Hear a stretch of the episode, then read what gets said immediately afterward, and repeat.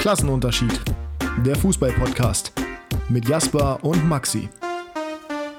Wir sind bereit, ihm die Chance zu geben, zu zeigen, dass er es nochmal kann. Und mit diesem unendlich übermäßig pathetischen, peinlichen Zitat von Edin Terzic, das genauso gut hätte von Joachim Watzke kommen können, auf ihn bezogen.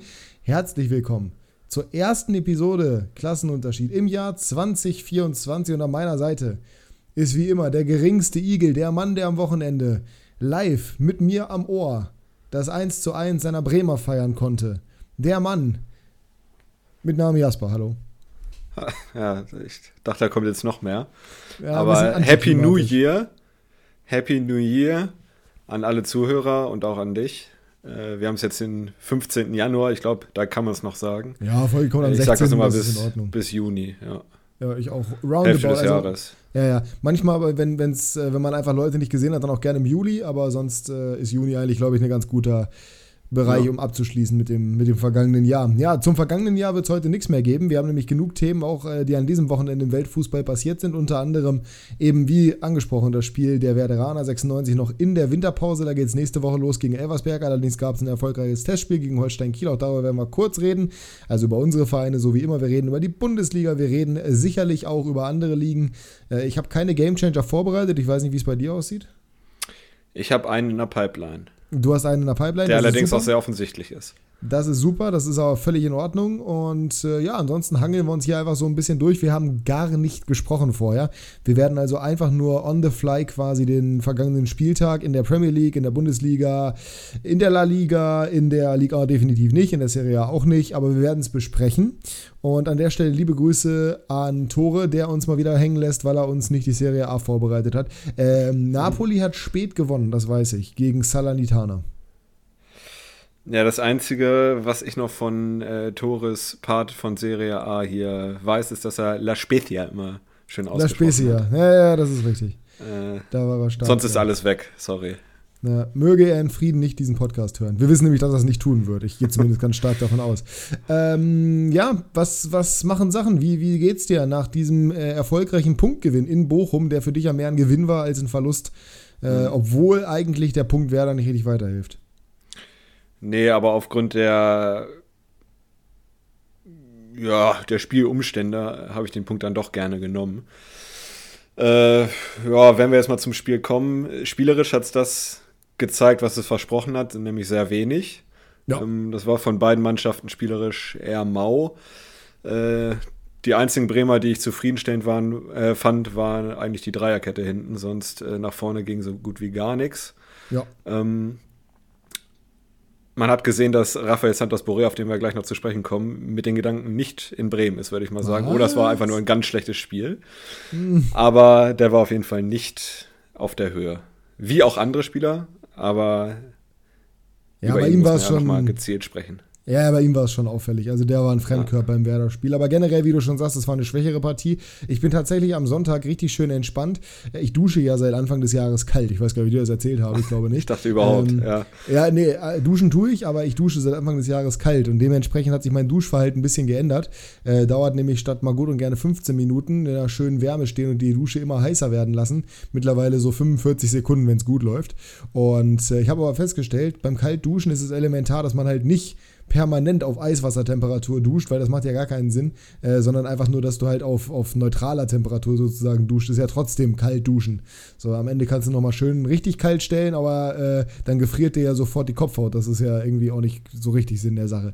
Lange Rede, kurzer Sinn. Auf jeden Fall habe ich mich deswegen in die Badewanne begeben am Sonntag und dachte mir, boah, geil, schön in der Badewanne Bremen gegen, okay, ich habe ja auch ein besseres Spiel aussuchen können, ehrlich gesagt, aber schön Bremen gegen Bochum gucken. Und was soll ich dir erzählen? Es hat mich unfassbar enttäuscht. Ich habe die erste Halbzeit geguckt. Danach weißt du ja, wo ich war. Ja, hast mich ja begleitet beim Burger abholen, hast sogar richtig geraten, was es zu essen gibt am Ende, auch wenn wir nicht darüber geredet haben. Das war sehr beeindruckend. Hatte ich mhm. auch selber überrascht. Ähm, ja, und ich sag dir ganz ehrlich, also die 45 Minuten, die hätte ich auch unter Wasser verbringen können mit einem Toaster und ich glaube, es, also, es hätte nicht unbedingt signifikant dazu beigetragen, dass es mir schlechter gegangen wäre, weil das war Du wärst auf jeden scheiße. Fall mehr unter Spannung gewesen. Ja, ja weil also, das war wirklich, das war wirklich Wahnsinn. Ich fand's, ich habe dir das auch schon gesagt, ich fand es absolut faszinierend, wie die beiden Kommentatoren, ich glaube Sascha Bigalke war einer von beiden, ich bin mir auch nicht ganz sicher auf The Zone, wie die die ganze Zeit Bochum schlecht geredet haben in der Phase nach 20 Minuten, also wo Bremen eigentlich nach vorne gar nichts mehr gemacht hat und Bochum zwar wollte, aber nicht konnte, weil, du hast es schön, schön gesagt, äh, komplizierter gespielt als ein Champions League oder als Europa League, ich weiß es nicht. Auf jeden Fall als ein Viertelfinale. Ja, komplizierter als Euroleague Viertelfinale und eben nicht mit der entsprechenden Qualität versehen, dieser Kader, der zwar an sich gute Fußballer drin hat, aber nicht so, dass es irgendwie ausreichen würde. Und das hat man halt ganz, ganz klar gesehen. Und da war aber trotzdem die ganze Zeit nur die Kritik am Bochum und bei Bremen wurde eigentlich gar nichts dazu gesagt, außer dass sie schön Bälle klatschen lassen haben, was ich jetzt nicht so richtig gesehen habe. Ähm, ja, ganz, ganz wildes Spiel. Zweite Halbzeit wurde dann ja, nachdem ich ausgemacht habe, besser aber trotzdem war es am Ende ein glücklicher Punktgewinn, glaube ich, wenn auch von den Spielanteilen her vielleicht verdient. Ich muss aber sagen, da hast du mich ein bisschen an der Nase rumgeführt, weil ich habe mit dir nun mal telefoniert während der zweiten Halbzeit und bei dir hat sich das so angehört, als ob das absolut verdient gewesen wäre für Werder, dieser Punktgewinn. Ähm, Real Nico, liebe Grüße. Ja, ja, aber der hat das Spiel geguckt und der ist ja normalerweise nicht dafür bekannt, dass er jetzt irgendwie großartig realistische Analysen fahren würde. Aber der hat gesagt, äh, ein Großteil der Chancen, zum Beispiel, warum die XG am Ende auch pro Werder gegangen sind, kam in den letzten sechs Minuten. Und das spricht halt schon nicht unbedingt für Werder, muss man sagen, wenn du halt so lange gegen Bochum, bei allem Respekt, nichts kreieren kannst. Zeigt aber eben auch, dass beide Teams aktuell vielleicht auf einem Level sind und dass beide dementsprechend ja, Abstiegskandidaten in der Bundesliga sind. Ja, da würde ich dir zustimmen. Also sind beide punktgleich auf dem 13 und 14, glaube ich. Äh, also ich sehe die gerade ungefähr auf einem Level. Ich habe vor dem Spiel gesagt, die Prozentzahl, dass Bochum gewinnt, ist ein bisschen höher als die, dass Bremen gewinnt, weil es in Bochum ist. Aber sonst sehe ich die relativ ausgeglichen. Ähm, ja, Asano ja, Bochum, hat, hat Bochum. Einen, Bochum hat den einen genialen Spieler, das ist Stöger. Bremen hat ja. den einen ich weigere mich eigentlich, das zu sagen, aber genialen Spieler, das ist Duxch. Und ansonsten ist da viel, ja, ist ja so. Also der nominell beste Spieler Scorer-mäßig, ja. Ja, auch generell der nominell beste Spieler. Wer soll denn sonst der nominell beste Spieler sein bei Werder? So.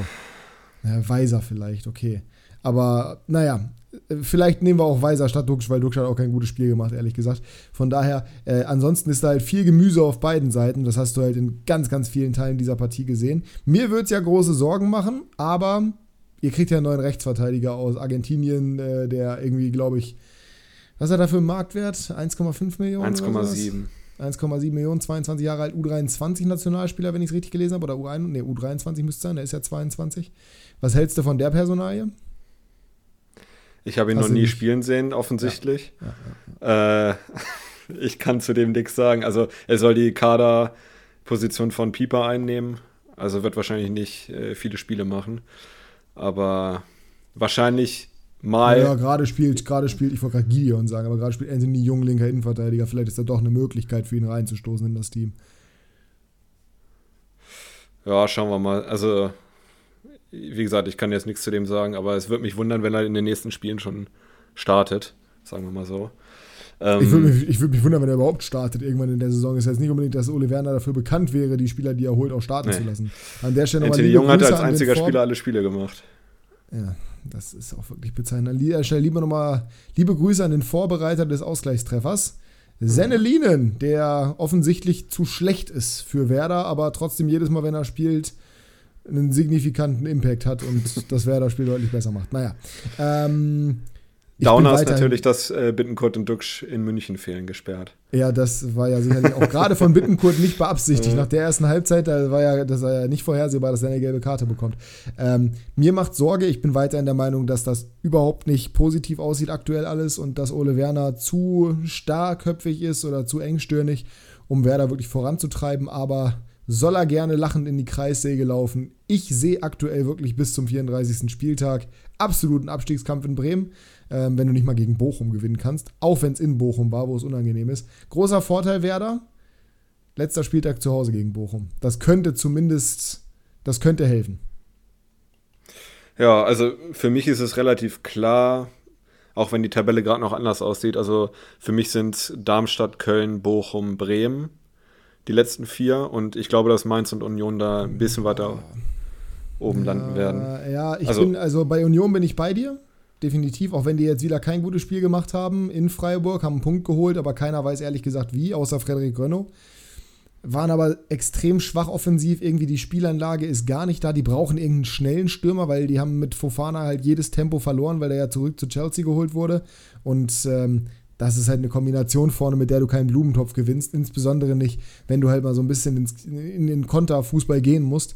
Da gewinnen dir Volland und Kaufmann halt keine Duelle, äh, zumindest keine Laufduelle. Ich glaube, bei Union wird es nicht ganz so arg werden, aber ich glaube, die werden auch lange drin stecken.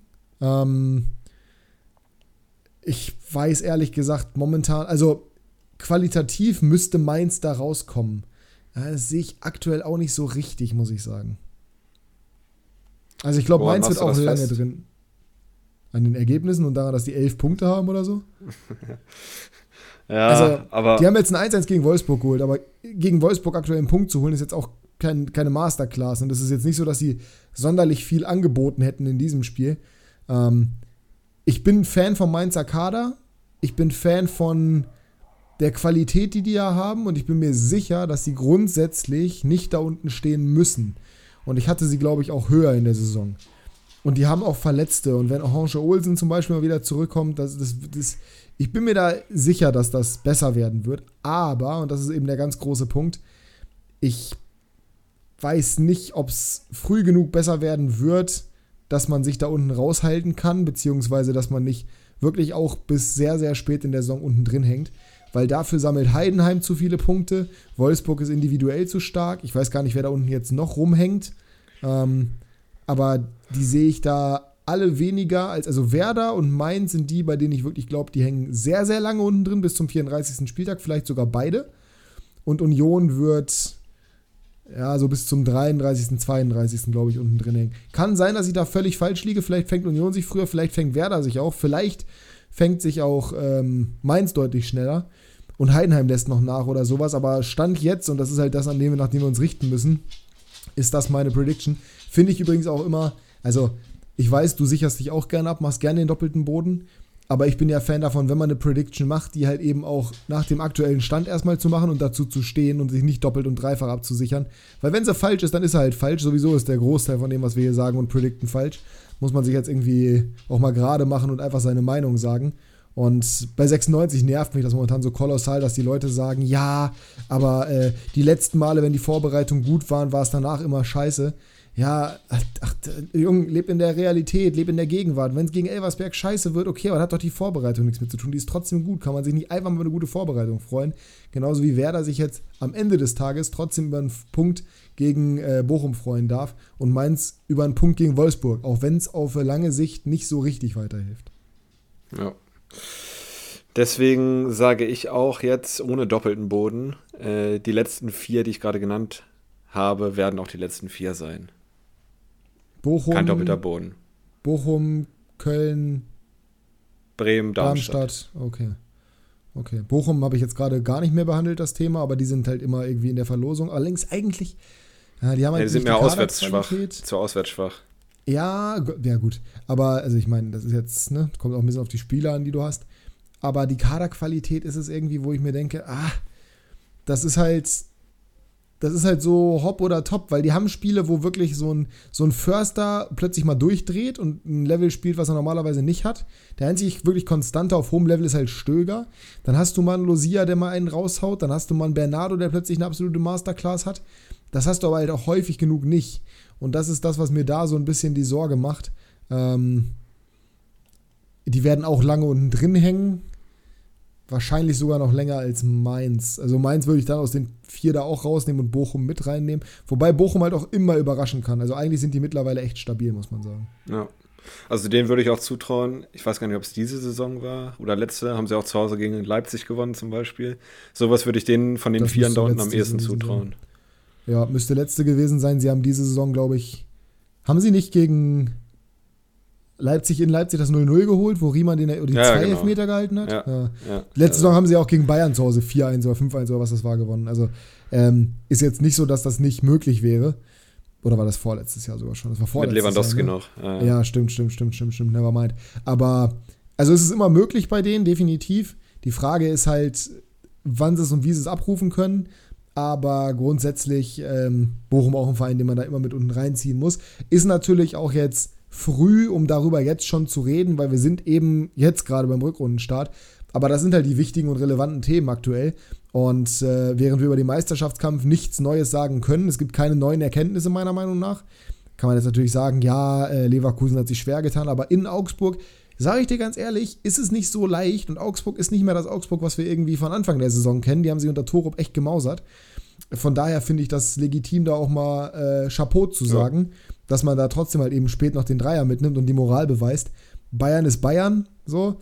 Und ansonsten finde ich, ist es schwer, jetzt Aussagen zu treffen, weil ich würde sowohl nicht zu viel in Dortmund-Sieg in Darmstadt interpretieren, weil es halt Darmstadt war.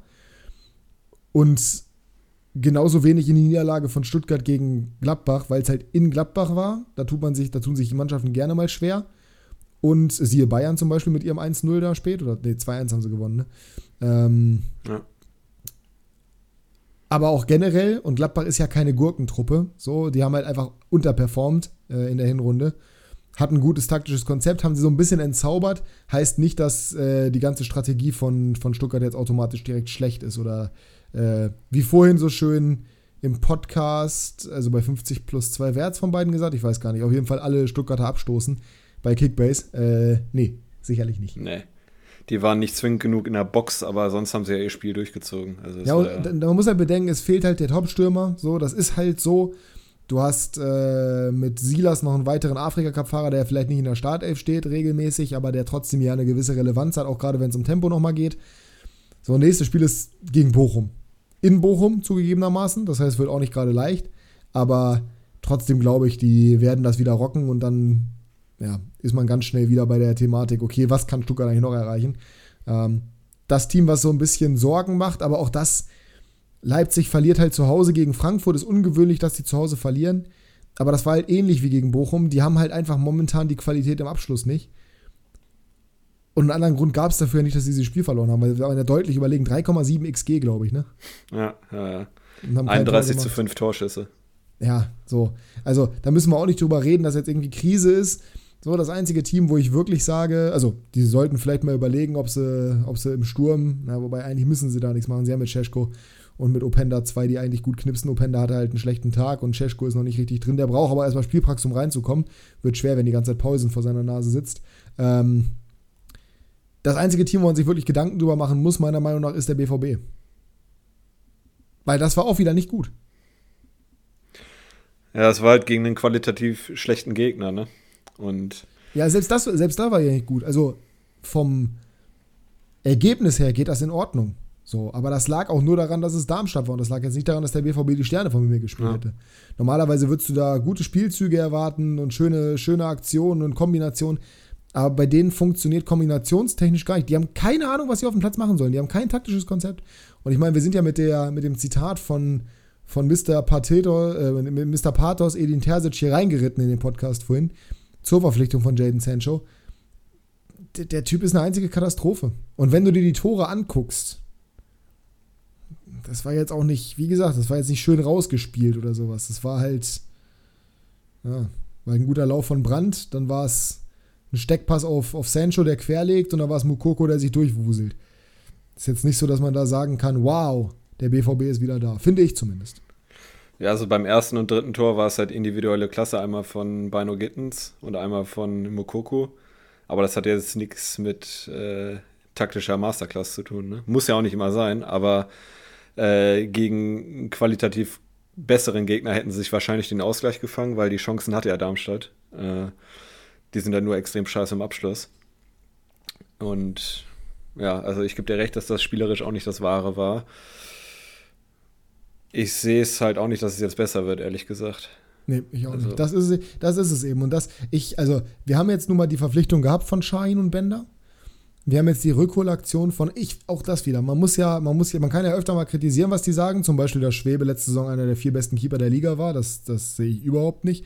Aber ähm, da haben die Jungs, also Niklas und Nico von 50 plus 2 von Calcio Berlin halt auch wieder einen Nagel auf den Kopf getroffen. die holen Bender und Shahin, die holen Matzen und Rückholaktion Sancho. Und eigentlich ist keins der Symptome, das eigentlich da ist, irgendwie behandelt. So, der Patient hat das Bein gebrochen, okay, wir operieren seinen Arm, wir machen seinen Nacken wieder gerade und wir machen irgendwie, wir legen Wimperntusche auf. Das ist ungefähr das, was die gemacht haben. Und das finde ich schon auch sehr, sehr bedenklich. Mir fehlt halt, also, Ter Ter Terzic ist das Problem. Ich sag's dir, es ist, ich, ich bleib da auch bei. Und da kann man mich Terzic-Hater nennen. Aber mittlerweile gibt es da auch genug von und alle können nicht falsch liegen. Glaubst du denn auch, dass es eine interne Vorbereitung war, auf die Terzic-Entlassung die beiden Co-Trainer zu holen?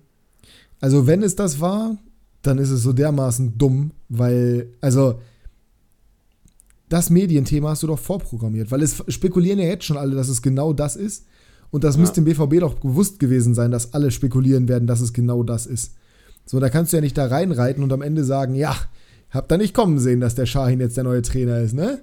So, und dann wird man sich halt fragen, was ist das für eine Behandlung von Terzic, der jetzt keine tolle Behandlung verdient hat, weil er halt einfach keinen guten Job macht. Aber trotzdem ist das, also keine tolle Behandlung ist trotzdem immer noch was anderes als, äh, ja, wir setzen deinen Nachfolger schon mal neben dich, dass, der, dass du den schon mal einarbeiten kannst.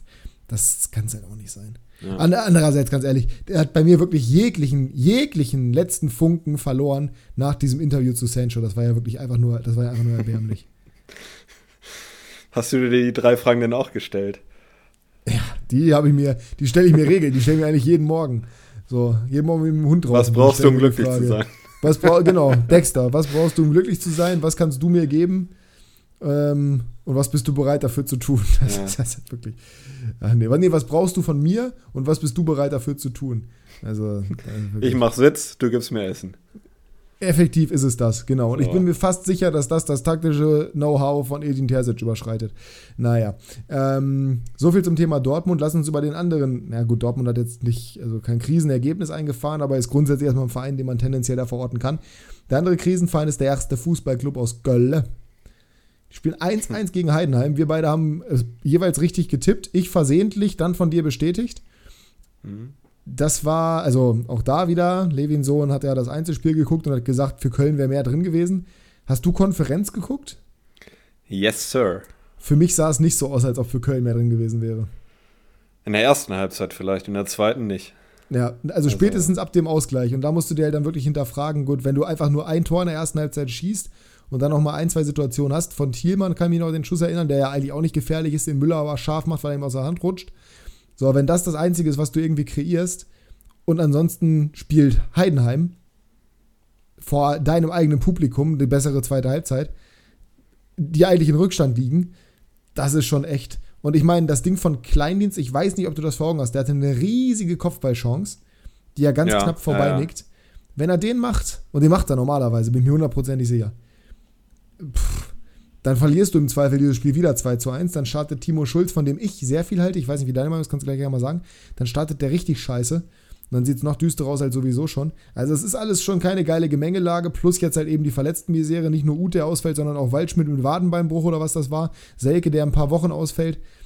Steffen Tigges Masterclass in den nächsten Wochen. Ja, ich habe es ja gestern auch geschrieben. Also eigentlich ist jetzt jegliche Kreativität, außer vielleicht Thielmann und Jubicic, wenn er fit ist. Ich weiß nicht, ob er fit ist. Der ja, und ja vielleicht. Ja, ja, aber es ist trotzdem, es ist eigentlich zu wenig. Es ist ja eigentlich schon ohne Verletzte zu wenig. Also ich, mir fehlt jegliche Fantasie, wie die jetzt in den nächsten Wochen punkten sollen, ehrlich gesagt. Auch wenn es gegen Dortmund geht. Ja, aber, auswärts aber. Nee, zu Hause, zu Hause, stimmt. Nee, zu Hause. Konterfußball. Ah, Einfach ganz ehrlich, ganz ehrlich, mein Ansatz wäre in dem Spiel, gut, Paccarada ist nicht fit. Mit Paccarada hättest du übrigens einen Spieler, der theoretisch spielerische Elemente kreieren könnte. Er durfte halt bisher nicht. Mal sehen, wie das wird, wenn er wieder fit ist. Finkgräfe macht es ja nicht schlecht und den musst du sicherlich auch aufbauen, aber Grund, also trotzdem musst du Paccarada spielen lassen. Vor allem in der Situation, in der du gerade bist. Den kannst du ja im Zweifel auch als linken Mittelfeldspieler aufbieten. Ähm, meiner Meinung nach musst du aktuell vorne in der Spitze einfach eine Dreierreihe spielen aus Deal, Thielmann und Meiner und aus Beste hoffen jetzt gegen den BVB. Einfach Konter, ja. Konter, Konter, ja. Konter, Konter, Konter. Was anderes bleibt dir nicht übrig, weil du kannst kreativ nichts erarbeiten. Du kannst nur kämpfen im Mittelfeld. Und selbst wenn du dann den Ball eroberst, hast du halt nicht die spielerische Klasse, um großartig was daraus zu machen. Also es wird echt schwierig. Hilfe FC, das ist eine richtig beschissene Situation. Und Stand jetzt glaube ich einfach, dass die absteigen werden. Also ich kann mir einfach nicht vorstellen, dass die die Klasse halten. Mhm. Ich glaube auch, dass es sowieso ein ganz gutes Mittel ist, mit viel Körperlichkeit gegen Dortmund zu gehen. Also Körperlichkeit haben sie ja, gerade in der Defensive und im Mittelfeld. Ja, ja, das definitiv. Äh, Aber sie können dann glaub, halt mit dem Ball nichts machen, wenn sie ihn erobert haben. Ja, genau. Ja, das ist das Problem. Aber ich glaube trotzdem, dass sie Dortmund vor Probleme stellen können, so. Ähm, weil Dortmund jetzt in den letzten Wochen und Monaten nicht dafür bekannt ist, viele Lösungen zu finden gegen gut stehenden äh, Defensivverbund. Haben sie auch im Hinspiel gemacht. Hinspiel war auch 1-0 für Dortmund und ja. war eigentlich unverdient. Ja, ja, da hätte Davy Selke alleine zwei Tore machen müssen. Der fehlt jetzt leider, äh, aus Kölner Sicht. Aber ja, gerade, also für mich sind gerade Darmstadt und Köln nicht nur auf der Tabelle 17. und 18., sondern auch. Nee, deutlich, spielerisch. Äh, also, spielerisch, ja. Köln hat halt wirklich das Pech. Normalerweise hätte man echt gedacht, okay, alles klar, müssen wir uns keine Gedanken machen, weil realistisch betrachtet wird Heidenheim nicht irgendwie eine Rolle spielen. Bochum rutscht vielleicht nach unten rein. Irgendjemand werden wir schon hinter uns lassen, zumindest mal Relegation zu kommen und Relegation ist sowieso ein Freifahrtschein. Sehe ich aktuell nicht. Ich sehe aktuell einfach unabhängig jetzt mal davon, wie gut Köln ist oder wie, wie individuelle Qualität die haben, was auch immer. Ich sehe einfach nicht, welchen Verein Köln noch außer Darmstadt hinter sich lassen soll. Und das müssten sie ja, logischerweise. Weil ansonsten werden sie es halt nicht schaffen. Und das ist echt, das ja. ist echt crazy. Ja, ich denke ähnlich. Also Köln, Darmstadt direkt runter und Bremen und Bochum fighten um die Relegation, würde ich aktuell sagen. Mal sehen. Ja, das, wird, das wird spannend, sagen wir es mal so. Wir werden auf jeden Fall es weiter verfolgen und werden euch hier updaten und mal sehen, ob unsere Predictions aufgehen. Äh, sagst du, äh, Bold Prediction wieder hier? Ist die Prediction-Folge? Steigt Köln ab? Ja, habe ich ja gerade gesagt. Also aktuell, ja, ich sag ja. Ja, nicht, nichts aktuell. Ne? Relativierungsmodus, genau den wollen wir nicht. Apropos Modus, den wir nicht wollen, für die Leute, die hier mit uns in einer Kickbase-Liga spielen, wir kommen später noch zu euch. Was da heute wieder abgegangen ist, war auch der absolute Vollwahnsinn. Aber das ist erstmal nicht das Thema. Erstmal würde ich dich fragen, haben wir noch irgendwas zur Bundesliga? Gibt es noch irgendwas, was du da erzählen möchtest? Was, was mich nochmal interessieren würde, wie ist der, wie ist der, kannst du das einschätzen? Hast du das irgendwie im Blick? Weil ich habe das bei 96 im Blick. Wie ist der Spielplan von Werder in der Rückrunde? Ist der positiv für Werder oder ist der mhm. negativ, was so die, was so die Gegner angeht, die zu euch kommen und wo ihr hin müsst? Also mhm. die Verteilung also, quasi. Theoretisch kann man sagen, alles wird sich im Februar entscheiden. ähm, Im Februar spielen wir gegen Darmstadt, Köln, Heidenheim und Mainz. Naja, okay, okay, warte, warte, warte, ganz kurz, ganz kurz. Ja, ja, ja, ist richtig. Also das sind halt die, das sind halt die Gegner. Das, da kommen wir gleich noch kurz zu, weil das ist witzig, das stimmt. Aber äh, mir geht es eher darum, auf den gesamten Rückrundenspielplan gesehen und nur Verteilung von Auswärts- und Heimpartien. Weil ihr spielt ja zum Beispiel ja. zu Hause gegen Dortmund. So, also ist besser als auswärts in Dortmund, würde ich jetzt per se erstmal sagen. So, ihr spielt auswärts in München ist zum Beispiel scheiße. Auswärts in ähm, Leverkusen? Auswärts in Leverkusen, okay. gegen, die, gegen die direkten Kandidaten unten in, in Mainz ist auch unangenehm, ist nicht schlimm, aber es ist auf jeden Fall nicht perfekt. Zu Hause aber gegen Darmstadt und Heidenheim, ne? Ja, und in Köln. Und in, in Köln ist auch nicht optimal. Aber okay, alles klar. Und ansonsten, ja, das ist, das ist das Schöne bei euch, also die entscheidenden Wochen oder die direkten Gegner gibt es halt dann. Ihr spielt zu Hause gegen Wolfsburg auf jeden Fall noch, oder? Ja, ja zu Hause gegen Ende Wolfsburg. März. Ihr spielt zu Hause gegen Gladbach. Also die ganzen Teams, bei denen man sagen kann, okay, die sind auswärts schwächer, die habt ihr auf jeden Fall noch bei euch. Das ist, das ist vielleicht gar nicht so schlecht. Bei mir habe ich bei 96 nur drauf geguckt. Nicht mit dem Ziel Aufstieg, sondern mit dem Ziel Top 6, was ja als, als, als was ausgegeben wurde. Ähm, 96 kriegt in der Rückrunde noch, abgesehen vom HSV und Hertha, sind alle großen Gegner bei uns. Also Düsseldorf kommt, Kiel kommt am letzten Spieltag. Ähm, du hast St. Pauli, die zu uns kommen. Äh, du hast Schalke, die zu uns kommen. Also die ganzen mhm. größeren mhm. Teams, Paderborn, ähm, die kommen alle zu uns. Und das ist grundsätzlich erstmal was, was ich gut finde, weil ich glaube, dass uns das in die Karten spielt, weil wir deutlich heimstärker sind als auswärts. Wir spielen gegen die ganzen Fußballzwerge auswärts, was grundsätzlich nicht optimal ist, weil die sind eklig meistens in ihrem eigenen Stadion. Vor allem, wenn es um viel geht.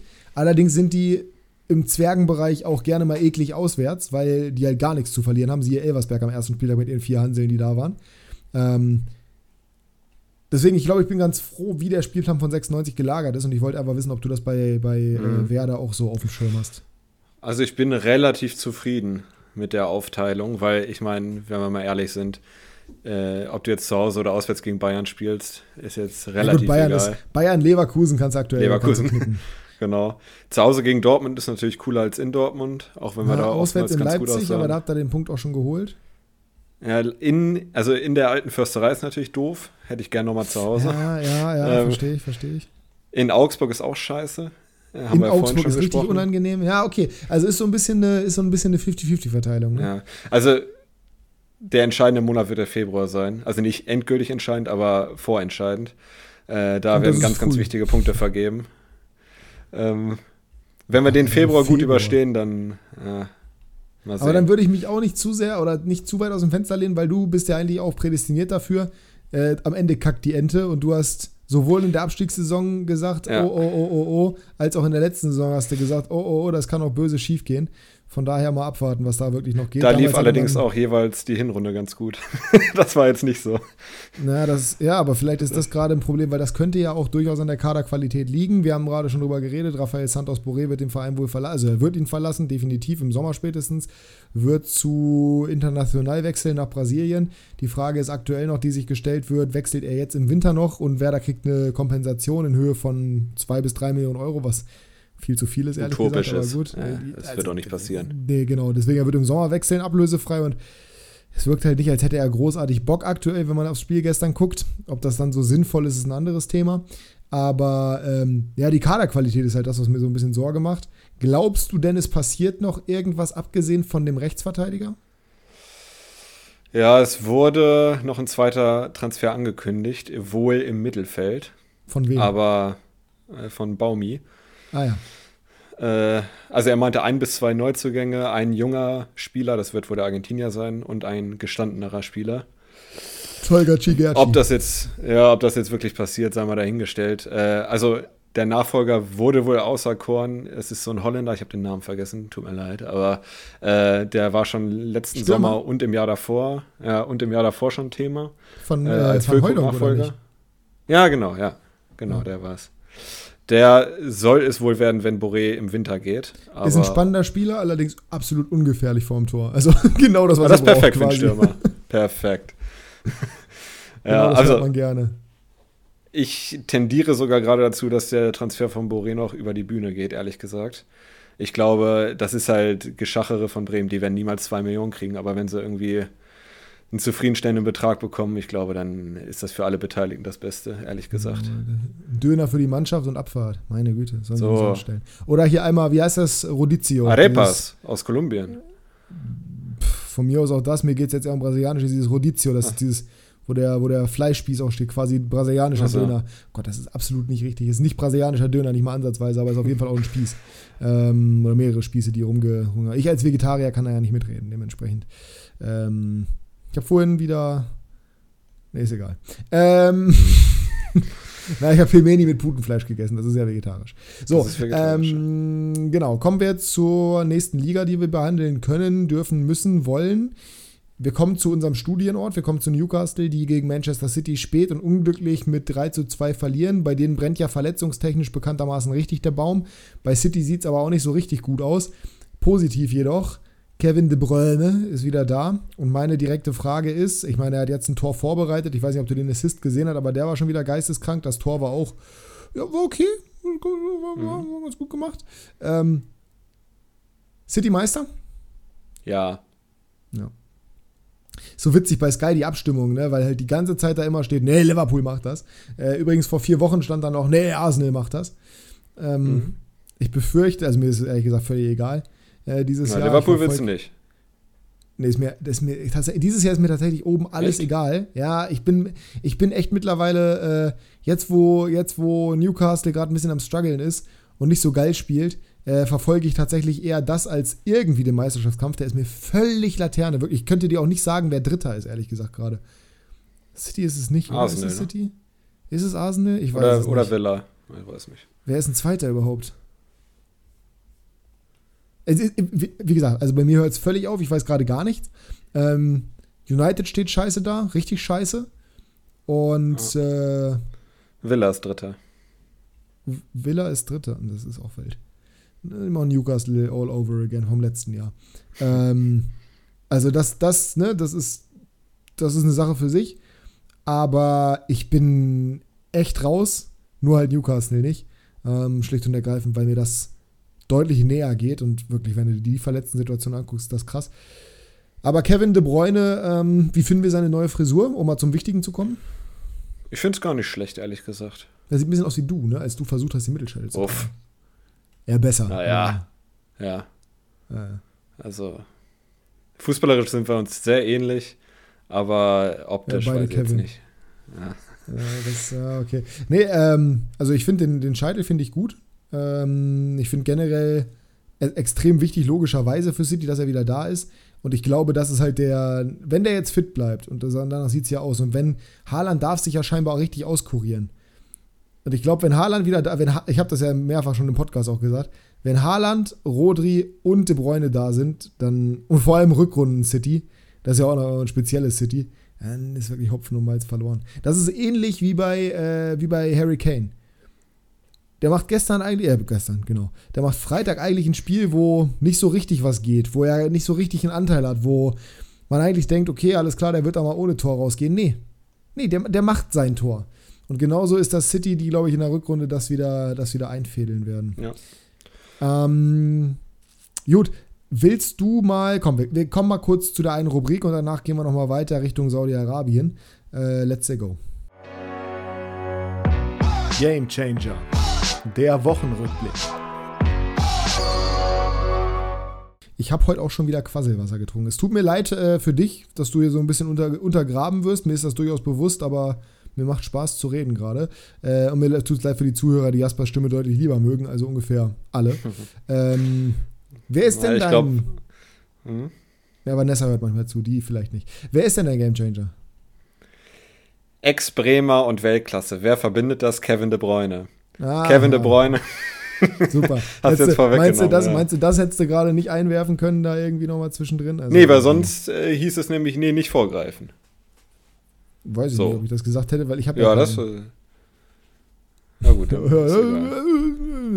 Auf jeden Fall, ich habe, äh, ich würde mal sagen, elf Sekunden vor dem 3-2 eingeschaltet, weil ich dachte, 2-2 Newcastle Ja. kommt, die supporte ich noch die letzten Minuten. Dann kam Ja. der Ball von De Bruyne.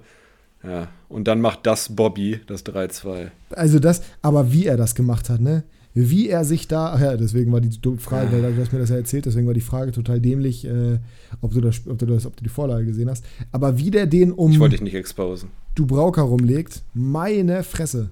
Das war ja geisteskrank. Ja, leider.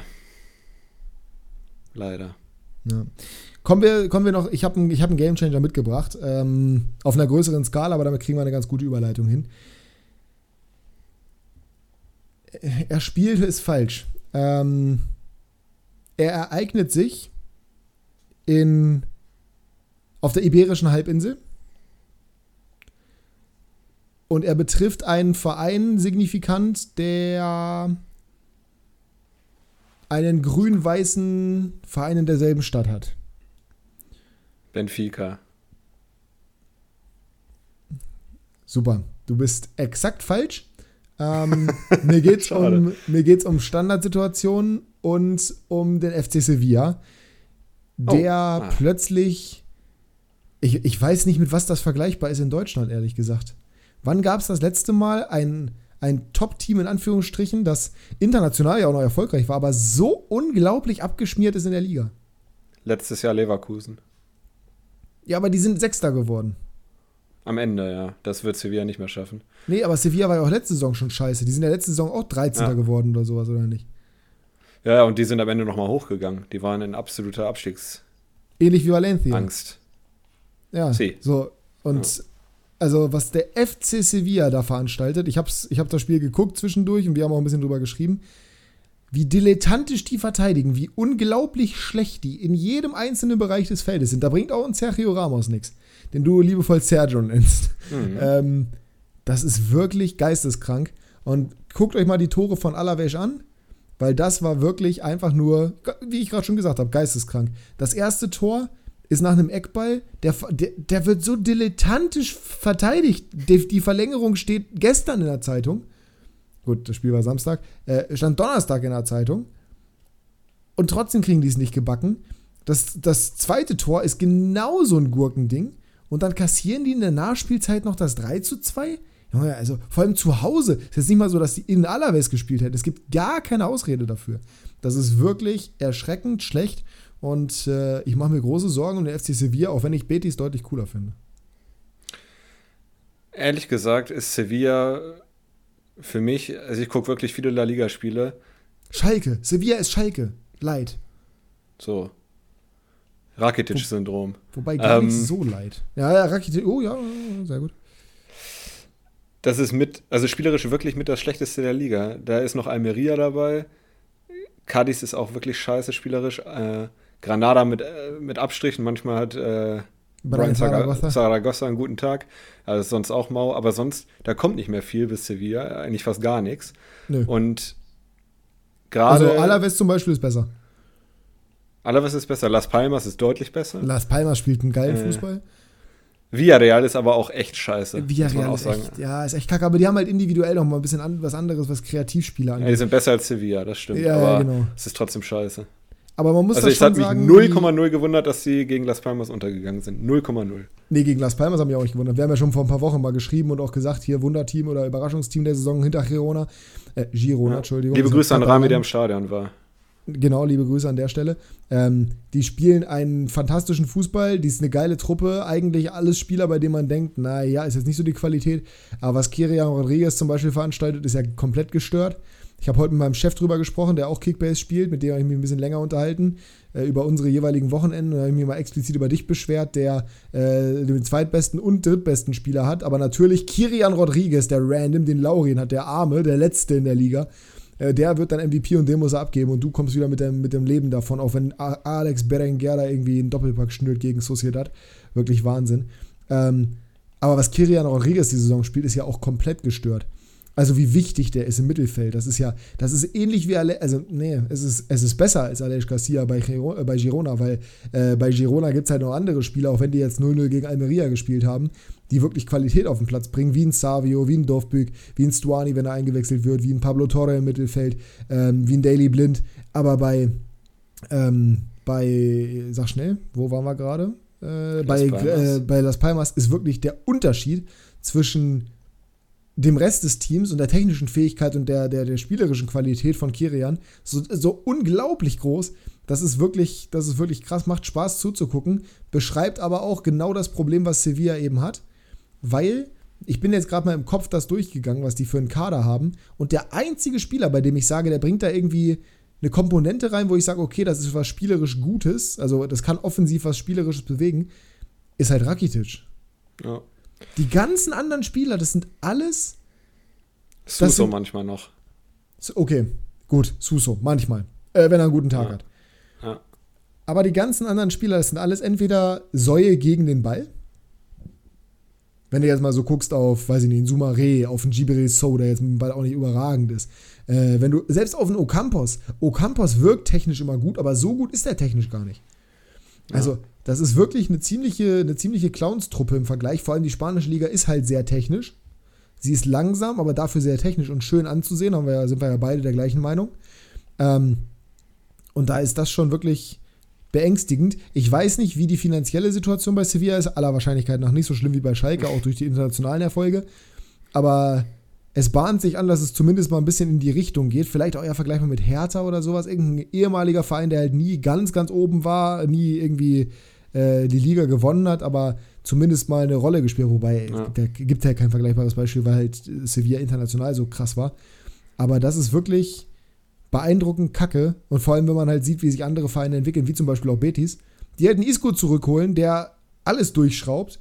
Von Sevilla. ja, genau. Und äh, bei Sevilla holen sie äh, hier äh, ähm, äh, Sergio Ramos.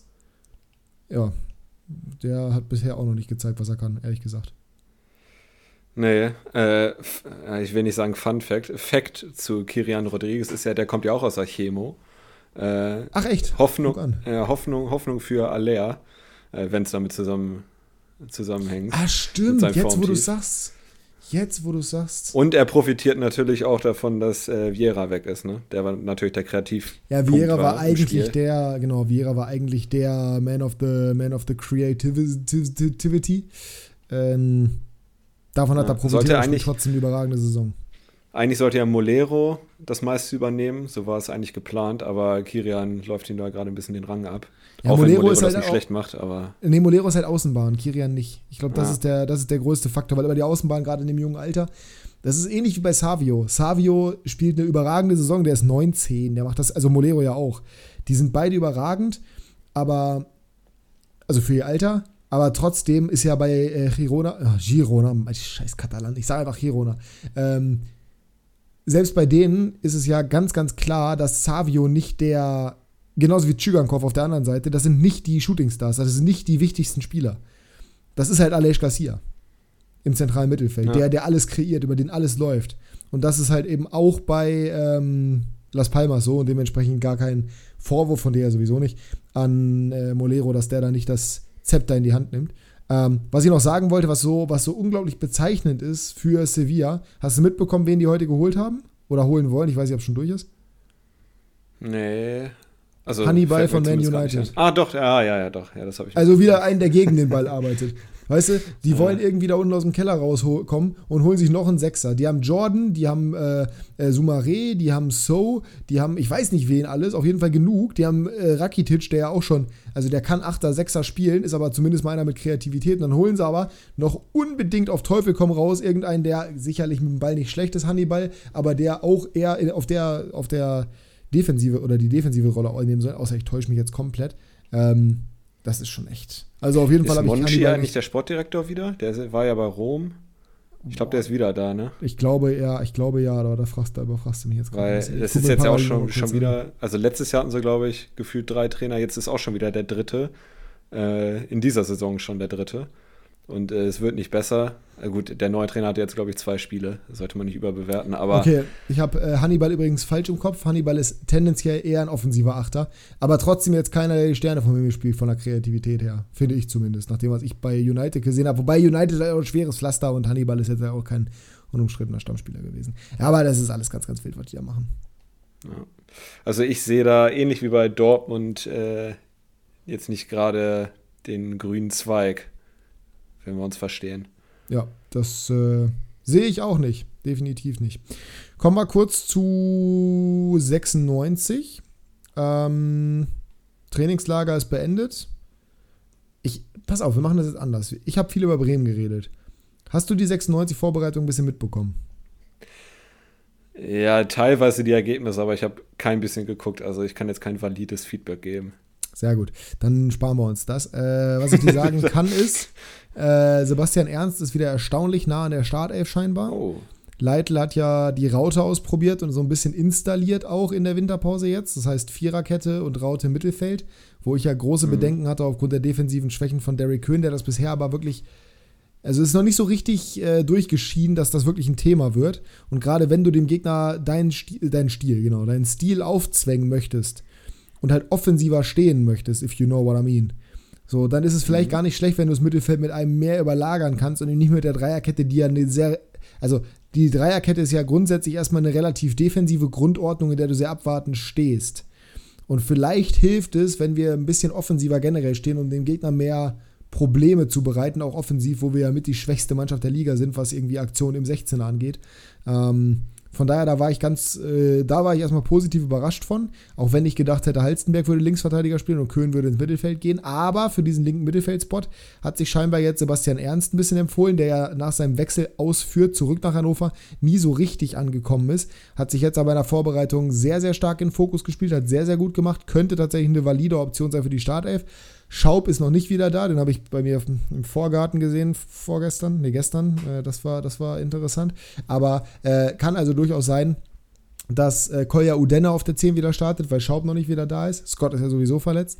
Und vorne könnte es tatsächlich auch darauf hinauslaufen, dass Nicolo Tresoldi startet, auch weil Teuchert eben noch nicht wieder für 90 Minuten fit ist. Der war ja 10 Wochen raus. Es ist eine ganz interessante Entwicklung gerade. Ich finde es halt spannend, dass wir so viele junge Leute drin haben und dass Leute, die ich persönlich abgeschrieben hatte, plötzlich wieder da sind.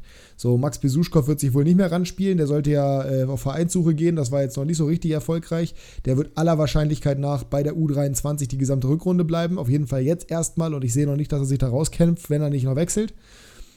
Und Sebastian Ernst ist aber halt das perfekte Beispiel dafür, wie du plötzlich wieder relevant werden kannst. Und ich meine, ich weiß nicht, ob du den damals verfolgt hast, mitführt in der Aufstiegssaison. Aber der ist grundsätzlich mhm. ein Spieler, von dem ich mir in der zweiten Liga durchaus was erhoffen würde durch seine technische Stärke. Ist aber halt nicht sonderlich dynamisch. Ja, ja, genau. Ist halt nicht sonderlich dynamisch, aber könnte halt gerade durch, durch den offensiven Drang, den er hat und durch die Qualitäten in dem Bereich, uns in dem Bereich helfen, wo wir halt eben aktuell schwach sind. Ne? Chancenkreierung, wirklich Aktionen in 16er kriegen, etc., etc. Räume kreieren. Ähm, bin ich sehr gespannt. Erstes Spiel ist gegen Elversberg. Es gibt schwere Gegner, das glaube ich ist klar. Es gibt aber auch leichtere Gegner, vor allem weil es auswärts geht. Andererseits haben die gegen Nürnberg verloren, von daher, das wird schon irgendwie gut gehen. Also, Anspruch sollte schon sein zu gewinnen. Ja, das, ähm, das, das, wird der Anspruch sein und ich bin mir sicher, wenn man äh, in die Mannschaft reinhorcht, dann sind die sich, werden die auch siegesicher sein. Sie werden auf jeden Fall Elversberg nie nochmal unterschätzen. Wir ja, ich habe es ja in der Hinrunde gesagt, vor dem ersten Spieltag, du kannst als 96 nur verlieren, weil wenn er gewinnt, sagt jeder jetzt, du musst ja auch gewinnen. Wenn du unentschieden spielst, sind die Leute unzufrieden. Quod erat strandum. Und äh, wenn du Nee, was zu beweisen wäre, ist falsch. Aber das ist jetzt auf die Rückrunde bezogen ganz gut. Weil, äh, wenn du verlierst, dann ist komplett alles im, alles im Argen. Und genauso ist jetzt halt auch die Ausgangssituation. Das wissen die jetzt, glaube ich, noch mal mehr als in der Hinrunde, wo man es vielleicht ein bisschen sehr auf die leichte Schulter genommen hat. Hoffe ich. Wenn du dich jetzt entscheiden müsstest, wer wird der Durchstarter der Rückrunde und wer wird die Enttäuschung der Rückrunde bei 96? Bei 96? Oh. Ich finde es so, so doof, Enttäuschungen zu sagen, weil es halt wirklich schwer einzuschätzen ist. Aber vielleicht Enttäuschung einfach durch die mangelnde Spielzeit, wenn die Viererkette funktioniert. Und es ist ja das präferierte System von Leidl, dann Enttäuschung vielleicht Bright, aber auch nur wegen der mangelnden Spielanteile dann. Mhm. Der kann Linksverteidiger spielen, defensiv für Köhn, aber es ist halt nicht seine Paraderolle und ich glaube halt, er wird es schwer haben, in die Startelf zu rücken. Vielleicht auch Yannick Dehm, wenn er irgendwie den Zweikampf gegen Moroja verliert, weil er in der Hinrunde sehr viele Spielanteile hatte. Moroja scheint aber gerade ein bisschen die Nase vorne zu haben das wären so die beiden Kandidaten, wo es halt mehr um die Spielpraxis geht, was Leistung angeht. Ich, ich will bei niemandem sagen, dass der, der wird eine Enttäuschung vom, vom Spielerischen her. Das wäre einfach, das mag ich nicht, mache ich nicht. Ähm, Überraschung. Ich hoffe weiterhin auf Nicolo Tresoldi. Dass der so startet und dass der so, so heiß brennt wie in der Hinrunde zum Anfang und diesmal nicht irgendwie durch eine dämliche Nationalmannschaftsreise rauskommt. Und ich halte ja wirklich viel von, naja, bei Scott ist es halt so unglaublich schwierig, weil der halt verletzt ist und so verletzungsanfällig. Es wäre schön, wenn Schaub sich wieder an seine Rückrundenform aus der letzten Saison erinnern würde.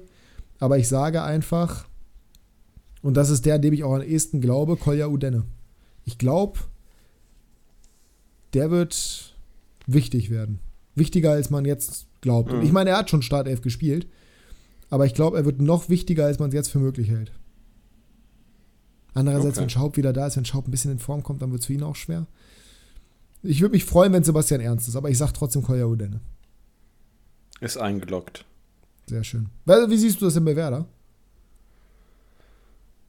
Ja, gut, wir kennen ja Ole Werner, da wird jetzt nicht viel geändert werden. Äh, also, seine lühende Enttäuschung?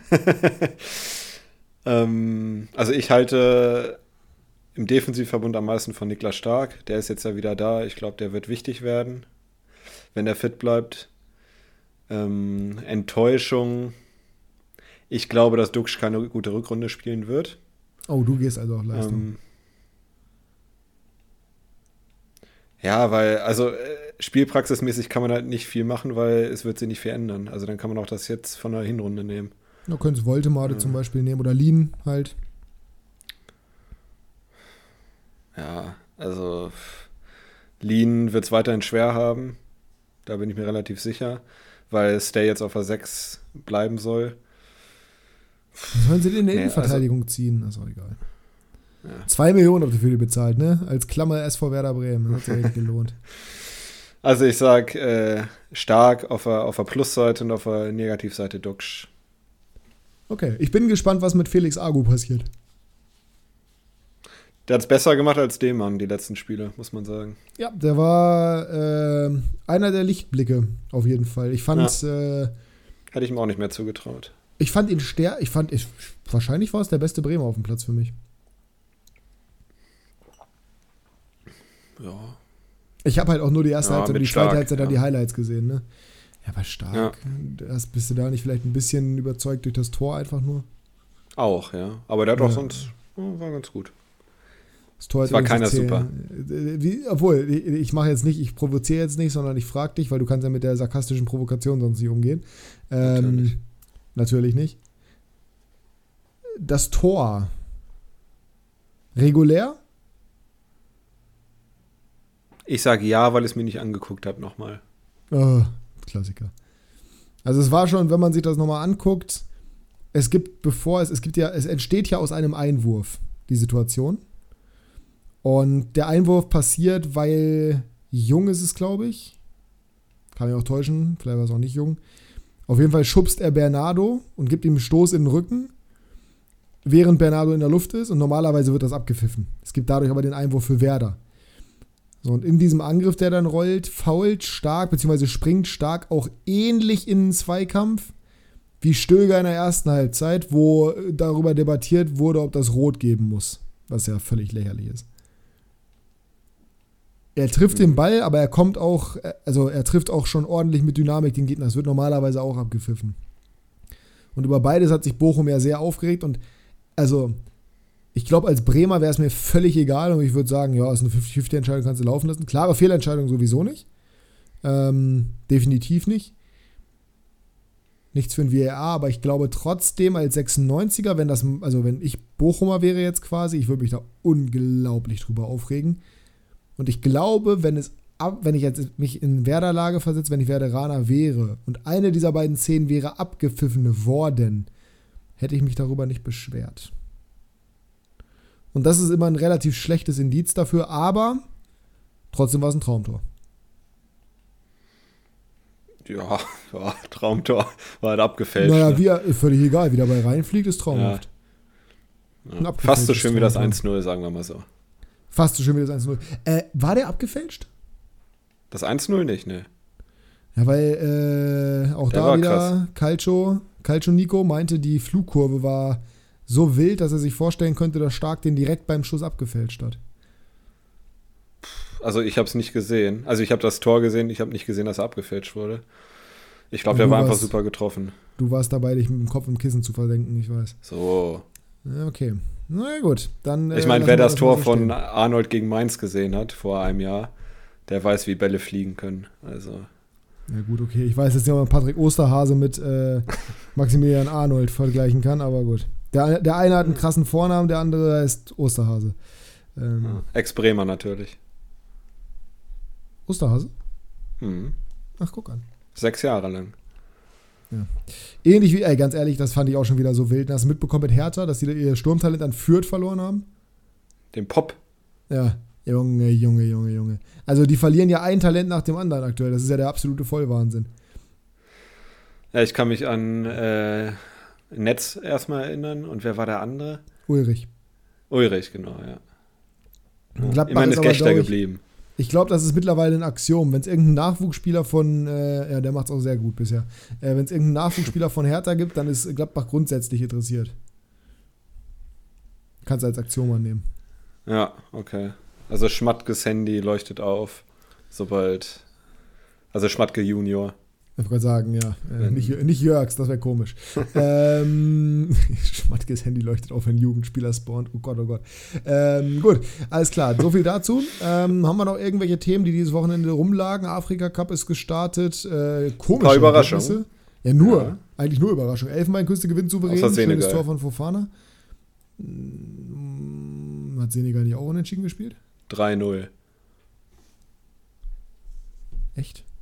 Ägypten nee. hat unentschieden gespielt und Ghana. Jeder gefühlt. Ähm, ja. Kamerun auch.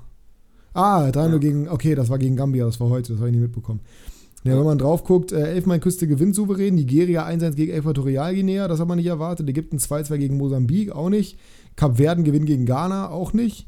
Senegal gewinnt gegen Gambia, okay. Kamerun 1-1 gegen Guinea, auch nicht unbedingt.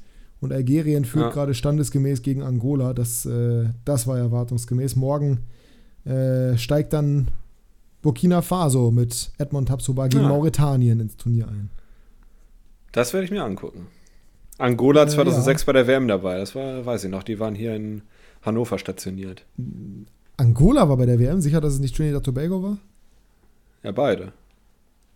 Okay, weil ich weiß, dass Trinidad Tobago gespielt hat. Mein Vater war doch damals im Stadion gegen Schweden. 0-0. Ja, ich glaube, Angola war hier in Laatzen im Hotel, Ah ja. meine ich. Aber immerhin haben sie schön gesungen. Trinidad Tobago, oh, oh, oh. Oh. Klassiker. Hast du ja bis zu dir nach Hause gehört, du wohnst ja da. So, ähm, gut. Wer gewinnt den Afrika Cup? Wollen wir da noch kurz drüber reden? Senegal. Nochmal. Ich sag, ich sag, die Côte d'Ivoire gewinnt. Oh, Die haben Okay. einen guten Kader. Also ein gutes Mittelfeld, sagen wir es mal so. Ähm, Asien-Spiele ebenfalls gestartet. Auch da so halb überraschend. Äh, ich finde es komplett wild, was für Spieler da einfach spielen. Ist ja ähnlich wie beim Afrika Cup, wo Mosambik ja auch mit dem Oberligaspieler gespielt hat, der plötzlich gegen Sala auf dem Platz steht. Äh, beim Asien Cup unter anderem, boah, China 0-0 gespielt, glaube ich, ne? Aber China ist ja nun mal auch nicht als Fußballnation bekannt, muss man fairerweise dazu sagen. Japan hat gewonnen, Ge- Genau, Japan hat gewonnen, standesgemäß 4-2, Südkorea hat gewonnen, Südkorea. der Irak hat gewonnen, Jordanien hat gewonnen, Australien 2-0 gegen Indien, äh, China 0-0 gegen Tadschikistan. Das ist, ja, das, äh, aber auf jeden Fall weniger überraschende Ergebnisse als beim Afrika Cup. Wobei ich beim Afrika Cup sagen muss, gut, die Stadien sind relativ leer meistens, was irgendwo auch nachvollziehbar ist. Aus bekannten Gründen. Aber trotzdem ist die Stimmung gut. Ja, also afrikanische Fans sind, sind immer gut dabei. Auch bei WMs. Ja, Da sowieso. Aber oh, die machen schon gut Stimmung. ja definitiv. Schön. Ähm, so viel dazu. Dann würde ich sagen, wir können eigentlich langsam mal zum letzten Thema kommen für heute, außer du hast noch was. Nee, wir müssen ja. Kickbase Talk und tippen. tippen. Genau. Ja. Ja, dann machen wir das. Dann gehen wir erstmal in den Talk. Let's go. Kickbase Breakdown.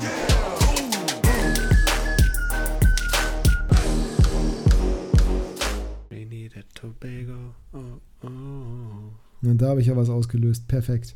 Gut. Ähm, von Trinidad Tobago? Nee. Nee, damals. Damals bei Trinidad Tobago. Nee, ne? Boah. Wüsste ich jetzt, also wüsste ich aus dem Kopf nicht. Ich habe immer noch äh, von Costa Rica damals war ein Choppe im Kopf. Warum auch immer. Wahrscheinlich, weil er zwei Tore gegen Deutschland gemacht hat. Aber der War Kader Wagner Love bei Angola? Wagner Love ist Brasilianer. Oh, Aber warst nah dran Äh. auf jeden Fall. warte mal, da war doch irgendwas. Weiß ich jetzt nicht. Naja, ja gut, nee, lassen wir Ach lieber. du meine Güte. Angola hatte einen Gesamtmarktwert von 1,3 Millionen. Dann war er wohl nicht dabei. Nee. Obwohl, nee, das kann gar nicht sein. Haben jetzt, glaube ich, einen. Ah, Dwight York. Dwight York kennt man, der war dabei. Ich weiß nicht, ob du den kennst, aber Ja, ehemaliger gut. Stürmer zum Beispiel von Manchester United. Hat da lange gespielt. Äh, hat auch damals äh, 9, äh, 98 hat er 19 Millionen Pfund gekostet. Das ist für damalige Zeiten unfassbar viel. das ist viel. Hat 123 Premier League Tore in 375 Spielen gemacht. Und äh. Kenwin, Kenwin Jones, der war damals auch dabei. Kenwin Jones hat unter anderem für Stoke gespielt, das weiß ich. Und für Cardiff, Sunderland, Southampton, Bournemouth. Dann später in den Staaten seine Karriere beendet. Den kenne ich auch. Hatte auch mal einen Marktwert von 10 Millionen zwischenzeitlich. 40 Premier League Tore. Auch nicht so schlecht. Das liest sich gut. Besser auf jeden Fall als äh, der Kader heute, glaube ich. Ich gucke mal kurz rein, was da los ist. Vielleicht ist auch äh, der jetzige Marktwert gerade bei äh, 1,3 Millionen. Ah, die hatten aber einen. Spieler, der hieß Love. Deswegen, okay. Ja, und jetzt haben sie tatsächlich gerade einen aktuellen Marktwert von 1,3 Millionen. Gesamtmarktwert. Vielleicht auch deswegen nicht qualifiziert. Naja, ähm, Kickbase Talk. Wie lief deine Woche? Wir haben ja nur eine Liga, über die wir großartig sprechen müssen. Das ist die Klassenunterschiedsliga. wo ich nochmal ganz kurz einen Appell starten möchte. Liebe Freunde, wir haben ja eine Regeländerung. Der erste gibt an den letzten ab, der zweite gibt an den vorletzten ab, der dritte gibt an den drittletzten ab. Wenn der erste einen Spieler über 300 hat, alle Spieler bei 300 müssen sowieso an den Markt, egal bei wem sie im Team sind, dann muss dieser Spieler zusätzlich noch den zweiten abgeben. Der erste, der mit über 300 geht, aber an den letzten in diesem Szenario. Das hat keine zeitliche Begrenzung von anderthalb Stunden, nachdem die Spieltagspunkte durch sind. Kein Mensch lehnt einen Jamal Musiala zum Marktwert ab. Da kann man nicht sagen, wenn du dich bis 20.15 Uhr nicht meldest, verkaufe ich ihn an den Markt. Das ist nicht der Weg. Eigentlich müssten wir sanktionieren. Jasper und ich werden noch drüber reden. Aber jemandem Musiala zu verwehren, weil er innerhalb von zwei Stunden nicht gemeldet hat abends, weil der Mensch vielleicht ein Leben hat, das ist Vogelwild. Ähm, generell ist es eigentlich nicht so das Hexenwert, keine Raketenwissenschaft, dieses Regelwerk. Es scheint aber zu großen Verwirrungen geführt zu haben, weswegen ab der kommenden Woche ich exakt ansagen werde, anschreiben werde im Chat, welcher Spieler an wen verkauft wird. Oder welcher Spieler wem angeboten wird. Der letzte muss ja nicht kaufen, dann geht der Spieler an den Markt. Mich hat es wahnsinnig gemacht. Ich weiß nicht, wie es dir ging, wenn du diesen Chat liest. Ich war da jetzt nicht so emotional dabei, aber ich finde, es ist die beste Lösung, dass wir das einfach reinschreiben. Ja.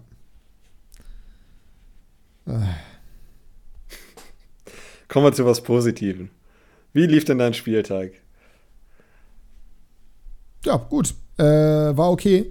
Ich bin mit wenig Erwartungen reingegangen und sie wurden nicht untertroffen, sondern sie wurden leicht übertroffen tendenziell. Ähm, denn ich hatte unter anderem Mukoko in meiner Startelf. Das hat dazu geführt, dass ich bei seiner Einwechslung gejubelt habe und bei seinem Tor noch mehr. Hast du ja auch bei WhatsApp mitbekommen. Ähm, Wagnomann, bei dem ich erst dachte, er startet nicht, hat gestartet, hat getroffen. Das war auch sehr, sehr schön. Ich habe halt mit äh, Girassi 35 Millionen auf der Bank versauern, aber äh, ich habe mir jetzt Patrick Schick geholt für 31 Millionen. Mal sehen, wie lange ich den behalten darf. Er spielt jetzt erstmal gegen schwere Gegner, dann auswärts in Darmstadt. Hoffentlich ist er bis dahin nicht weg. Ähm, ja, war, war alles in allem okay. Auch Sané mit seinen zwei Vorlagen. Ich weiß nicht, wie viele Spieltagspunkte ich gemacht habe, aber ich glaube irgendwas bei 900 oder sowas roundabout. Also ist wirklich, ist wirklich okay. Äh, ich kann es dir jetzt gleich genau sagen. 989 ist fast ein Tausender. Das ist im Rahmen dafür, dass vor allem äh, sowohl, wir hatten nicht gespielt bei mir, Duki hat nicht gespielt und irgendwer noch. Cesiger, genau. Dafür ist okay. Mhm. Bin ich zufrieden mit. Wie lief bei dir? Ich sehe gerade erst, ich sehe gerade erst, dass du schick gekauft hast. Mhm. Ja, äh, ja ich, Sinja, also unser Liga Primus hat mir gesagt, dass derjenige, der Grimaldo abgeben muss, sowieso, äh, sowieso sich schick kaufen wird als Ersatz. Dann habe ich gesagt, da mhm. wollen wir doch mal sehen. So. Ja, genau. Ich äh, bin einen Platz vor dir gelandet mit 1008 Punkten auf dem fünften, was fast der ideale Platz ist. Äh, Wen hatte ich denn, wer, wer gut gepunktet hat? Osterhage natürlich mit 174, glaube ich. Ähm, war dann ein kleiner Trostpreis für das Tor. Für mich gegen Bremen. Dann äh, Robert Andrich hat mal wieder gespielt. Ähm, jetzt in der Abwesenheit von der ganzen, von der ganzen Bande da hinten bei Leverkusen. Und sonst Delicht natürlich super gepunktet mit knapp 200. Ähm, sonst, ja, waren auch welche dabei, die jetzt nicht so gut waren, aber die haben es eigentlich schon rausgerissen. Ähm, deswegen, ich bin absolut zufrieden. Vierstellig ist super. Ich habe sehr viel Geld auf der Bank schlummern, aber wie du ja weißt, werde ich nicht overpayen. Dann lasse ich lieber weiter auf der Bank schlummern. Und, Die Logik äh, musst du mir noch mal erklären, weil ich meine, wir, spielen wir spielen in der 15er Liga. Das heißt, es ist dir doch klar, dass du overpayen musst, um Spieler zu ja, bekommen. Ja, ich weiß, ich weiß. Und es macht doch überhaupt keinen Sinn, dass du es nicht tust. Was, warum, was bringt dir das Geld auf der Bank? Ja, nix. Sinja gibt 30 nix. Millionen für Orban aus oder sowas. Irgendwas habe ich doch gesehen. Der hat doch wieder verrückte Sachen gemacht. Der hat sich auch hier Ito gekauft. Für 14 Millionen oder so. Und Skiri. Ja, die ganzen Spieler, die aktuell nicht spielen, die holt er sich. Und du lässt dein Geld auf der Bank versauen. Ich verstehe das nicht. Muss doch irgendeinen, muss doch irgendeinen Sinn haben. Nee, ich denke mir halt, wenn ich einen Superspieler kaufe, muss ich den nächste Woche abgeben. Dann will ich nicht so viel Minus machen. Das ist eigentlich der einzige Grund. Ja, super. Und dann lässt er das Geld auf der Bank versauern und hast Scheißspieler. Gut, du hast jetzt einen guten Spieltag gehabt, aber Irgendwie komisch. Irgendwie, weil ich weiß nicht. Ich meine, du bist Achter, du solltest vielleicht mal ein bisschen ins Risiko gehen. ja, ich werde ja noch Stay abgeben. Wow, ja. Da ist dann, da ist dann äh, ein Kaderplatz frei, sagen wir mal so. Ich habe ja schon einen Leverkusener, ich darf ja nicht noch einen. Wobei, den kann ich jetzt ja verkaufen, weil er nicht mehr mein Kapitän ist. Schauen wir mal, was wird. Aber ich bin da guter Dinge, dass ich mich im oberen Drittel dann doch etablieren kann. Ist ambitioniert, aber kriege ich hin. Ja, ja, ja. Ich, äh, ja, ich, äh, ja. ich bin immer noch schockiert davon, dass du dein Geld auf der Bank versauern lässt, ohne jeden Sinn. es macht ja, also ist doch gut für dich? Ist mir doch völlig egal, ich bin so weit weg von dir. Ähm, so. Aber also, macht das, in dein, macht das in deinem Kopf denn wirklich Sinn? Nö. Ah, okay. Du handelst also gegen deinen eigenen Verstand. Das ist meistens eine gute Idee. Du bist 1,8 vor mir, das kriege ich doch hin. Das kriege ich hin. Ja, nicht, wenn du kein Geld für Spieler ausgibst, mein Bester. Aber ist ja gut. Also ich, ich, ich will mich nicht beschweren. Ich hinterfrage nur kritisch, weil am Ende des Tages macht das doch den Kickbase-Sport aus. Ja, dass man äh, auch mal ja, Spieler kauft und verliert und ein bisschen Drama in der ganzen Geschichte mit drin hat. Das ist ja langweilig, wenn du das ganze Jahr das gleiche Team hast. Das ist ja auch das, was ich in unserer Hauptliga kritisiere, wo die Regeln. Wo es allerdings viele gut finden, genau das zu tun. Ja, weil die auch alle keinen Bock haben, den ganzen Tag in Kickbase zu hängen, weil das ist halt dann ein großer Managementaufwand, wenn du jede Woche irgendwie dein Team umbauen musst. Ähm, das kann ich auch verstehen. Nur ist halt stinklangweilig, wenn du am Ende irgendwie so ein Überteam hast, meiner Meinung nach, gerade in der Fünferliga, äh, wo sich jeder irgendwie die ganzen Spieler zusammen kaufen kann. Aber das ist ne, individuell, da kann ja jeder machen, was er möchte. Ähm, ich habe in meiner anderen Liga nicht mal eine MVP-Regel. Also in meiner, in meiner anderen Liga, wo es auch um was geht. In der Liga mit dem mhm. Kölner. So, da geht es auch, geht's auch um was und da haben wir nicht mal die MVP-Regel. Das heißt, da kann ich mein Team einfach nach Belieben aufbauen und es kann nichts passieren. Das ist, ich finde das stinklangweilig, aber, ne, wie gesagt, das äh, muss jeder für sich selber wissen. Genau. Du bist ja auch großer Freund von Demokratie. Ne? Deswegen. Du Absolut. Als linke, du als linke Bazille äh, was, ah. nix, was ehrlich gesagt nichts mit dem Thema zu tun hat. Aber gut. Ähm, hast du noch irgendwas zu Kickbase? La Liga brauchen wir nicht drüber reden, weil der Spieltag noch lange nicht vorbei ist, weil äh, Girona, Girona, Real und Barca erst noch später im Monat spielen. Nee, Girona hat schon. Ah, nee, Atletico. Wegen, Atletico. Ähm, genau, wegen Supercopa de España wurde deren Spiel verschoben. Ach so, jetzt, ah, guck mal, da haben wir gar nicht drüber geredet. Müssen wir auch nicht groß, aber war das schön gestern Abend, Jasper? War das schön? Ja, war toll. Das 4 hat zu Spaß 1. gemacht. A la Madrid. Das hat Spaß gemacht. A la Madrid. Ähm, wir Den Erfolg ja, habe ich dir gegönnt, dass du schön schlafen konntest. Ich habe fantastisch geschlafen, wirklich. Es war, es war mega. Ähm, wir werden ja gegen Leipzig hingehen, ne? Hatten wir ja geplant. Ist irgendwie Valentinstag oder so, ne? Ein ja, ich glaube den Tag vor Valentinstag. Ich glaube, den, also den Dienstag ist es, meine ich. Tickets gibt es, glaube ich, ab dem 22. Also werde ich mir daran drum bemühen. Aber ich sag mal, in Leipzig sollte es nicht so schwer werden, neutrale Tickets zu bekommen. gegen Real weiß ich nicht, aber. Ja, auch gegen Real. Ach, das, ich krieg das schon hin, ich äh, kümmere mich darum. Treffen wir uns mit Arnis vorher zum Essen. Das ist der, der Mod von, von Bros. Arnis, das ist der Mod von Broski, dieser komplett real verliebt. Ich weiß nicht, ob du den Vlog gesehen hast, wo die in Braga waren zur Champions League. Ja. Der. Mit dem Ach, gehen wir essen. Und äh, dann gucken wir mal. Ist doch schön. So, äh, so viel dazu. Ich wollte es noch angesprochen haben. Übrigens, ich werde gleich Balsam für die Seele machen noch. Äh, ich gehe noch nicht schlafen, auch wenn ich morgen früh raus muss und äh, zum Sport will. Aber ich werde gleich noch schön eine Stunde acht Visca Barsas Vlog von der Supercoppa gucken. Ich freue mich. Der das geht eine Stunde acht? Ich weiß nicht, was er gemacht hat, aber ich werde es auf jeden Fall gucken. Liebe Grüße an Antonski, aber äh, weiß auch nicht, was er da eine Stunde gemacht hat. Ich weiß, dass er eine Chili essen musste im Stadion vor Anpfiff, weil er eine Wette mhm. gegen Eli verloren hat. Ansonsten erkenne ich noch keinen Grund, warum er ähm, ja, eine Stunde acht den Vlog gemacht hat, aber vielleicht hat er einfach sehr viel vom Land gezeigt. Oder er wollte auf jeden Fall auch kritisch berichten über Saudi-Arabien. Mhm. Vielleicht hat er ja, da einfach auch für die, die Fläche genutzt. Er hat er aus dem Knast gesendet, okay. Ja, die, ähm, die, die, verstehen ja kein Deutsch im Zweifel, die äh, Saudi-Arabier, von daher ist nicht so dramatisch. Kommen wir zum Tippen oder haben wir noch irgendwas? Wir kommen zum Tippen. Wir kommen zum Tippen. Gut. Mit was geht's denn am Freitag los? Ich bin noch nicht bei Kick-Tipp. Abstiegsduell. Dortmund gegen Köln. Nein. Wäre aber möglich gewesen. Mainz gegen Union. Uff. Das ist Freitagsspiel, dann geht der Spieltag ja richtig Mhm. gut los. Ich habe Freitag Training. Da bin ich diesmal nicht traurig drum. Oh, wei, oh, wei.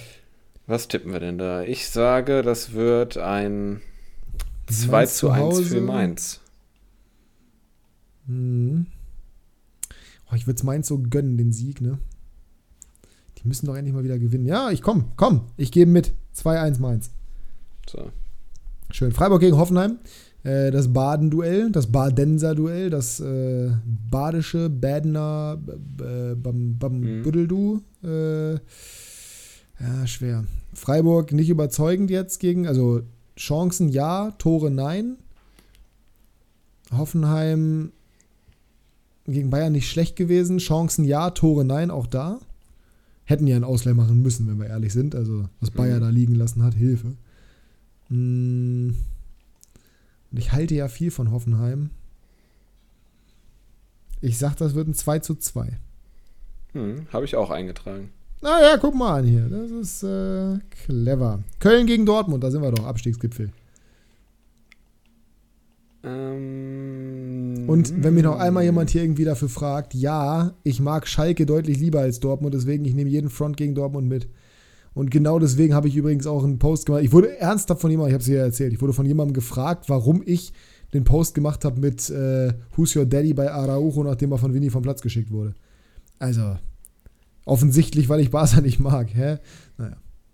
Du musst doch objektiv sein als Influencer. Ich habe das, ich habe das, ja, ich vor allem als Influencer, der ich ja bin, äh, ich finde das immer so wild, dass Broski, jetzt schweifen wir wieder komplett vom Thema, aber dass Broski als Schalker häufig über, überhaupt über Dortmund redet und vor allem auch noch teilweise positiv. Ich meine, klar, viele aus seiner Community sind Dortmund-Fans, aber ich würde als Schalker einen Teufel tun, über Dortmund zu reden, generell. Ja. Muss aber auch da wieder jeder für sich selber wissen. Ähm, ich sage 0 zu 2. Ich stelle auch da, ja, ich stelle mir die, ja, ich stelle mir die gleiche Frage, wer soll ein Tor schießen? Aber damit ich nicht das gleiche schon wieder sage, sage ich 0 zu 3. Sancho Doppelpack. Ähm, Wird wahrscheinlich ein Abziehbild vom Darmstadt-Spiel. Ähm, wird wahrscheinlich sehr ähnlich, ja. Hm. Was kommt denn jetzt? Du Achso, sagst hast an und du tippst äh, auch zuerst. Äh, Bochum, nee, ich habe gerade, also doch. Äh, Bochum gegen Stuttgart. 5-0 Klatsche im Hinspiel, aber wir wissen ja, Bochum zu Hause ist ein anderes Pflaster. Stuggi mit ein bisschen Druck nach der Niederlage in Gladbach. 1 zu 3. 1 zu 2. Heidenheim gegen den Füvel. Oh. 1-1. Das wäre so ein typisches Wolfsburg. Ich denke mir ja jede Woche bei Wolfsburg jetzt, die haben doch individuelle Qualität, die müssen doch jetzt mal anfangen und sie machen es nie. 2-1 Wolfsburg. Oh. Ich bin Dann bleibt noch. Darmstadt Darmstadt gegen Konferenz. Eintracht Frankfurt. Das Derby. Das Derby. Und das ist wirklich ein, ein, ein Graus für mich. Ihr wisst alle, also Frankfurt könnte mir, sie könnten mir egaler sein. Ich bin jetzt nicht der allergrößte Fan. Ich finde, Kalajdzic ist ein toller Spieler. Aber es reicht jetzt noch nicht, um mich zu begeistern, dass sie nächstes Jahr wieder international spielen. Und der Spielplan am Anfang ist jetzt so einfach für Frankfurt, dass die wirklich gut Puffer machen können. Und ich sehe einfach nicht, auch wenn Darmstadt zu Hause spielt, wie die irgendwas holen sollen. Deswegen sage ich, es wird aber trotzdem knapp 2 zu 1 für, für Frankfurt vom Main, für die Eintracht vom Main. Für die einzig wahre Eintracht in erster Linie.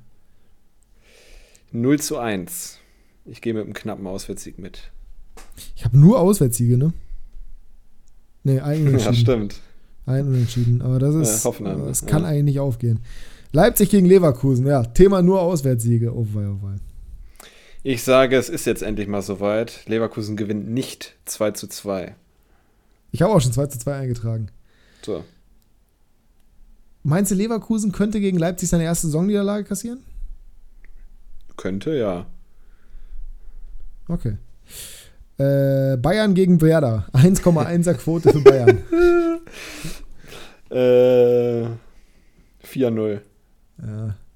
Ja, aber da, aber du, 5-0. Ähm, Ich finde übrigens auch da wieder guter Vorschlag von den, von den Calcio-Jungs. Torhymne, gute Freunde kann niemand trennen, also die Kaiser Franz-Hymne. Finde ich deutlich Ja, besser ja als das. Jabba Dabba Du. Ja, eben, aber ich weiß ja nicht, ob das jetzt permanent geplant ist. Achso. Ähm, und das, Ja, das ausfaden lassen. geben, ey. Und das ausfaden lassen mit, äh, ne, weil sie eines im Leben können, füreinander da zu sein, dass das nur noch die Fans singen. Finde ich, ist eine geile Idee. Äh, würde mich freuen und das würde ich mir auch gerne fünfmal anhören. Ist schön, dass das Spiel am Sonntag ist, übrigens als Einzelspiel, weil in der Konferenz wäre mir das ein bisschen zu geparkt gewesen, weil es ist ja auch nicht so, dass Werder nicht gerne auch mal große Gegner irgendwie ein bisschen ärgern würde. Nicht, dass ich irgendwie Mhm. einen Funkenglauben daran habe, dass das passiert, Ja. aber äh, wer weiß.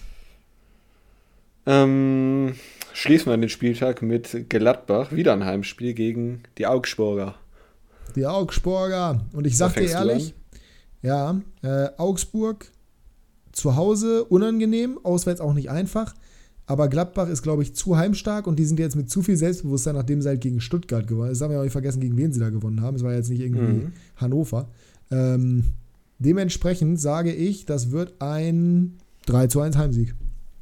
Da haben 2 wir zu 0, den 2 zu ersten, 0, 2 zu 0, 2 zu 0. 2 zu 0. da haben wir den ersten großen Unterschied. Ich sage Was? 2 zu 2. Echt? Mhm. Also es würde mich nicht wundern, es würde zu Gladbach passen. Aber Augsburg auswärts? Die haben nicht mal in Bremen was gemacht. Warum du das jetzt als Beispiel nimmst, weiß ich nicht, Weil es direkt vor der ähm, Rückrunde war. Äh, direkt so. vor der Winterpause. Aber ja, hast du recht. Wieso ich das nur nehme, ich weiß es auch nicht. Ja, 96 spielt gegen Elversberg. Was tippen wir da? Ich tippe natürlich nicht, weil ich tippe nicht auf meine eigene Mannschaft. Also nicht gegen und deswegen auch nicht äh, generell, weil nicht objektiv. Hm. Ich sage 1 zu 2 Für 96. für 96. Ja! Das ist es. Nehme ich, ist gekauft. Ähm, gut, dann bedanken wir uns fürs Zuhören in der ersten oder bei der ersten Folge Klassenunterschied in 2024 auf weitere 40 roundabout. Ähm, gucken wir mal. Wir sind für heute raus und die letzten Worte hat wie immer Edin Terzic. Nein, Jasper. Der deutsche Edin Terzic. Wie kann ich dir helfen? Was kann ich von dir erwarten und was muss ich dir geben, um es zu bekommen? Mit den Worten entlasse ich Tschüss. euch in die Woche und wünsche euch eine schöne Woche. Tschüss. Tschüss.